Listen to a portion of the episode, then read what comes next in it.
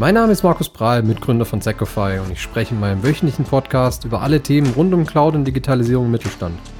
Mich interessiert vor allem die Erfahrung nach einem abgeschlossenen Projekt, aber natürlich auch, was sich gerade in der Cloud-Welt so tut. Und damit würde ich sagen, starten wir.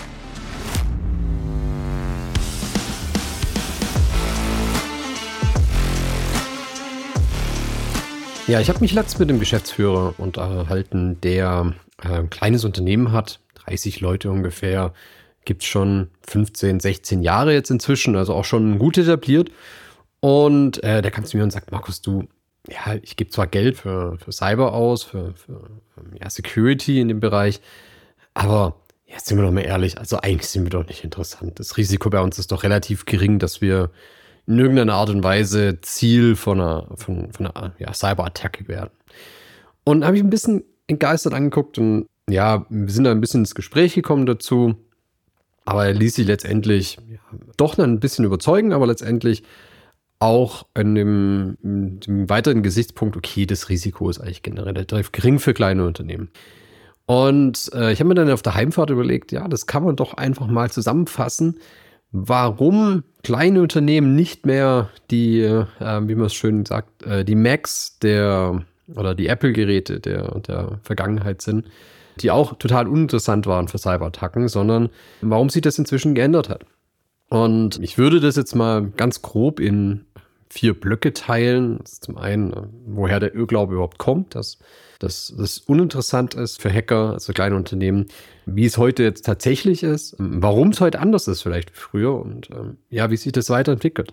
Und da würde ich jetzt gerade einfach mal direkt reinstarten mit dem ersten Block, wo der Irrglaube herkommt. Und muss natürlich sagen, Cyberangriffe waren früher großer Aufwand. Ja. Man musste gucken, ob man Sicherheitslücken ausnutzen kann, ob man ein Virus installieren kann, ob man ja, wie man letztendlich in Unternehmen reinkommt und was man damit machen kann. Und erst zu der Zeit eben auch das Thema, es war einfach fehlende Aufmerksamkeit. Es ist nicht viel passiert bei Unternehmen, weil einfach der Aufwand so groß war.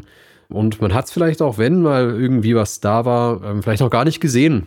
Und ja, man sagt natürlich, okay, da, was soll ich da jetzt groß machen? Ähm, das Risiko für mich ist eh relativ klein. Dann investiere ich das bisschen Geld, das ich eben habe ähm, Großteil für IT und ein bisschen noch für, für Security.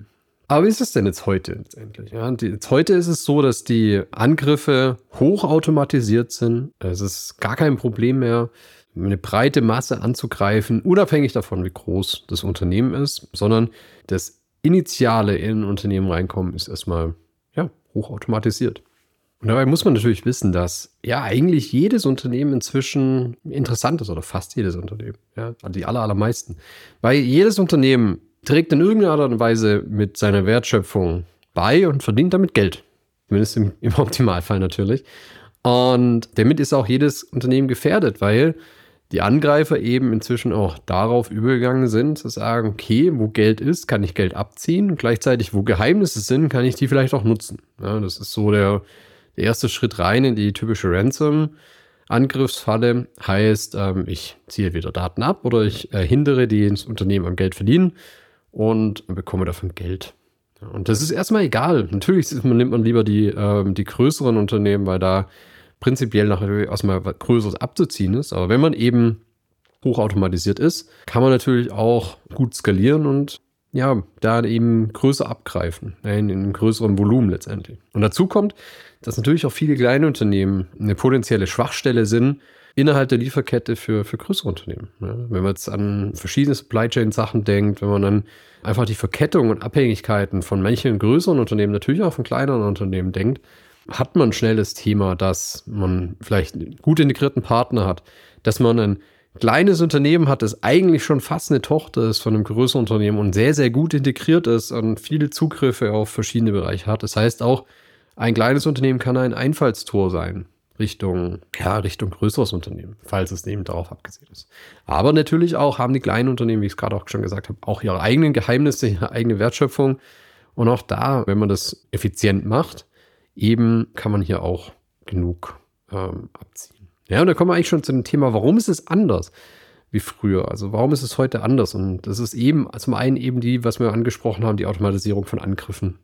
Das heißt, Cyberkriminelle nutzen automatisiert Tools und Botnets und was auch immer. Und auch viel natürlich Phishing, was immer noch das Haupteinfallstor Nummer eins ist, um gezielt und sehr breit gefächert nach Schwachstellen zu suchen bei Unternehmen jeder Größe und ähm, auch natürlich bei Mitarbeitern von Unternehmen von jeder Größe. Und gleichzeitig hat man aber natürlich in den kleineren Unternehmen Mitarbeiter, die vielleicht nicht so gut geschult sind, die nicht so stark auf Phishing-Nachrichten setzen. Wir hatten nicht die Toolsets, die im Einsatz, die einem helfen, Angriffe gut und schnell zu erkennen. Und was ist natürlich ein kleines Unternehmen zu einem viel einfacheren Ziel macht wie ein großes. Und nach wie vor halten eben kleine Unternehmen heutzutage wertvolle Daten. Ja, es können Kundendaten sein, es können Zahlungsinformationen sein, kann auch geistiges Eigentum sein, kann auch geistiges Eigentum sein, das ich überlassen bekommen habe von jemand aus meiner Lieferkette zum Beispiel. Was eben interessant sein kann für Angreifer aller Art.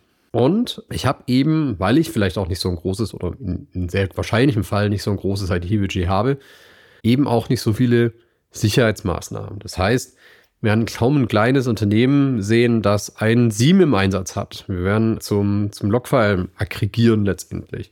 Wir werden ähm, keine, kaum ein kleines Unternehmen haben, das die großen Features nutzt, die man eben im Endpoint Protection auch nutzen kann. Einfach weil es ein großer Kostenfaktor ist und man diese, diese, ja, diese Kosten vielleicht gerne irgendwo anders drin hat, um eben sein eigentliches Business voranzubringen. Aber wie wird es jetzt in Zukunft sein? Also was gibt es für Möglichkeiten? Also zum einen kann man eben festhalten, dass die Bedrohung weiter steigen wird, weil ähm, der technisch-logische Fortschritt äh, ist nicht nur für, ich sag mal, die guten Unternehmen, sondern auch für die bösen. Heißt, die Angriffsmethoden werden raffinierter werden und kleine Unternehmen werden weiter im Visier von Cyberkriminellen stehen. Und da eben wird die Bedrohung letztendlich durch eben mehr Effizienz, durch Einsatz von, von ganz neuen Technologien, wie jetzt auch KI oder so, eben ähm, steigen, weil es einfach ein schöner, einfacher, ich sag mal, Beifang ist. Ne?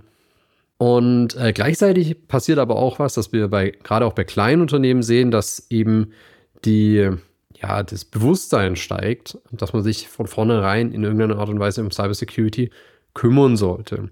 Das heißt, es wird eben die ITler oder der ITler, der, der letztendlich da im Unternehmen ist, angehalten, das eben von vornherein mitzudenken, die Geschäftsführer haben in allermeisten Fällen verstanden, dass sie da selber mit drin hängen, dass sie ähm, vielleicht im schlechtesten Fall sogar persönlich haftbar sind, wenn sie ähm, ja, einen Schutz nicht richtig umsetzen und können da eben oder pochen da auch viel, viel mehr darauf, ähm, das, das zu machen. Und da bringt eben auch ein Ablösen der On-Prem-Welt und ein Verschieben Richtung Cloud Vorteile, weil man eben sagen kann, okay, wenn ich jetzt eben Cloud-Infrastruktur nutze, wenn ich Cloud-Services nutze, dann kann ich auch diese Security-Mechanismen der großen, in Anführungszeichen, nutzen. Heißt, ich habe viel, viel einfacher dynamisch skalierbare Security-Mechanismen implementiert, wie wenn ich mir das wie früher selber kaufen muss. Ich muss mir keine Hardware einstellen. Ich muss mir muss mich nicht darum kümmern, dass es richtig abgedatet ist und so weiter, sondern ich kann diesen Dienst angepasst auf meine Größe. Ich kann einen Enterprise-Dienst praktisch angepasst auf meine Größe konsumieren und dadurch eben mein Schutzlevel ja, erhöhen. Und ähm, das ist eigentlich eine ganz gute Maßnahme, wenn man, sollte auch mitgedacht werden, wenn man eben direkt Richtung Cloud geht. Und was dazu kommt, ist natürlich auch, dass die ganzen ja, Behörden, Branchenverbände, andere Unternehmen letztendlich auch mehr den Fokus kriegen Richtung kleine Unternehmen und sich da eine Zusammenarbeit entwickelt, dass man sagen kann, okay, man kann da eben Best Practices rausziehen, man kann, hat Ansprechpartner, auf die man zugehen kann, die einem helfen, ja, die, ähm, das richtige Setup zu finden und ja, da die ersten Schritte zu gehen letztendlich. Ja, weil im Moment kann man eben nicht mehr sagen, was wir eben durchaus noch in kleineren, ich sag mal, ähm, konservativen, traditionellen Unternehmen sieht, heißt dieses, ja, wir haben doch eine Firewall und bei uns kommt erstmal keiner überhaupt über die, in Anführungszeichen, Mauer drüber. Diese Zeit ist leider, ist leider vorbei und muss man eben anders denken. Ja, also das mal ganz kurz so zusammengefasst, warum es relevant ist für, für kleine Unternehmen, sich auch mit dem Thema Cybersecurity auseinanderzusetzen und da vielleicht eben diesen Antrieb zu nutzen, den ersten Schritt Richtung Cloud zu gehen. Ich meine, viele von uns und viele auch von den kleinen Unternehmen die, mit denen wir so zu tun haben, haben ihre ersten Schritte Richtung Microsoft Teams oder Zoom oder so gemacht während eben der Pandemie. und haben jetzt ein erstes Stück Cloud und wissen noch nicht genau, okay, was fange ich damit an, machen vielleicht die ersten Schritte und falls ihr euch darüber unterhalten wollt, was können denn erste Schritte sein, was können denn erste Schritte sein, dass ich mit einem ähm, Weg in die Cloud nicht unsicherer, sondern eigentlich sogar viel, viel sicherer werde. Wenn ihr euch darüber unterhalten wollt, dann gerne über die Show Notes, da findet ihr mein LinkedIn-Account, äh, mit mir Kontakt aufnehmen. Können wir uns sehr gerne unverbindlich einfach mal ähm, unterhalten und ich kann euch vielleicht auch den einen oder anderen Tipp mitgeben. Und ansonsten danke fürs Zuhören dieses Mal und ja, bis nächste Woche.